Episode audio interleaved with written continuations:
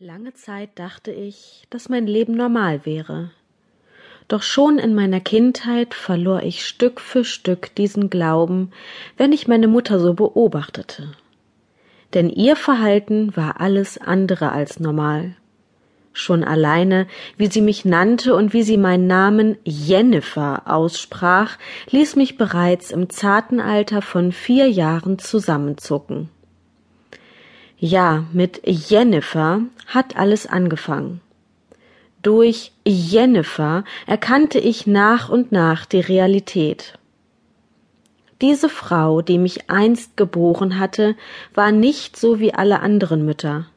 Sie war irgendwie anders, ganz anders, weit entfernt von dem, wie andere Mütter waren. Meine Mutter war ein Brüller, ein Knaller, eine Knallerfrau. Jennifer, komm mal zu mir, rief sie mich einst im strengen Ton zu sich. In der Regel war sie eigentlich immer streng. Probier das, forderte sie mich auf, während sie mir ein Glas mit einer durchsichtigen, klaren Flüssigkeit vor die Nase hielt. Ich tat das, was meine Mutter von mir verlangte, und nahm ein paar Schlucke davon. Wie schmeckt dir das? wollte sie nun von mir wissen. Gut, antwortete ich schulterzuckend und nichts ahnend, was als nächstes passieren würde. Immerhin war ich gerade einmal vier Jahre alt. Wenn du die Möglichkeit dazu hättest, würdest du es von deinem Taschengeld im Geschäft kaufen?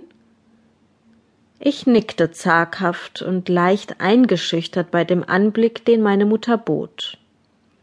Ihre Haare waren komplett zerzaust, nachmittags noch immer im Schlafanzug mit Mickey Maus Aufdruck, und ihre weit aufgerissenen Augen verrieten, dass sie mal wieder komplett unter Strom stand. Mit einem Satz sprang sie vom Küchenstuhl auf und brüllte durchs ganze Haus Wir sind reich, wir sind reich. Es kommt aus unserer Leitung. Es gab bis dahin schon einige vergleichbare Vorfälle, doch von diesem Tag an begann ich am Verstand meiner Mutter zu zweifeln. Meine Mutter war schon weit vor Beginn ihrer Schwangerschaft alleinerziehend. Mein Erzeuger hatte es vorgezogen, sich keine Wahnsinnige ans Bein zu binden, schon gar nicht eine Wahnsinnige mit Kind. Er musste ein sehr weiser, intelligenter Mensch sein. Ich bewunderte ihn über die Ferne. Meine Mutter hatte es mir in meiner Kindheit aufgrund meiner Fragen nach meinem Vater einmal so erklärt.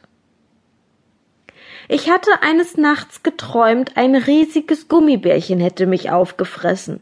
Und als ich am nächsten Tag aufgewacht bin, war mein damaliger Freund, dein Vater, verschwunden.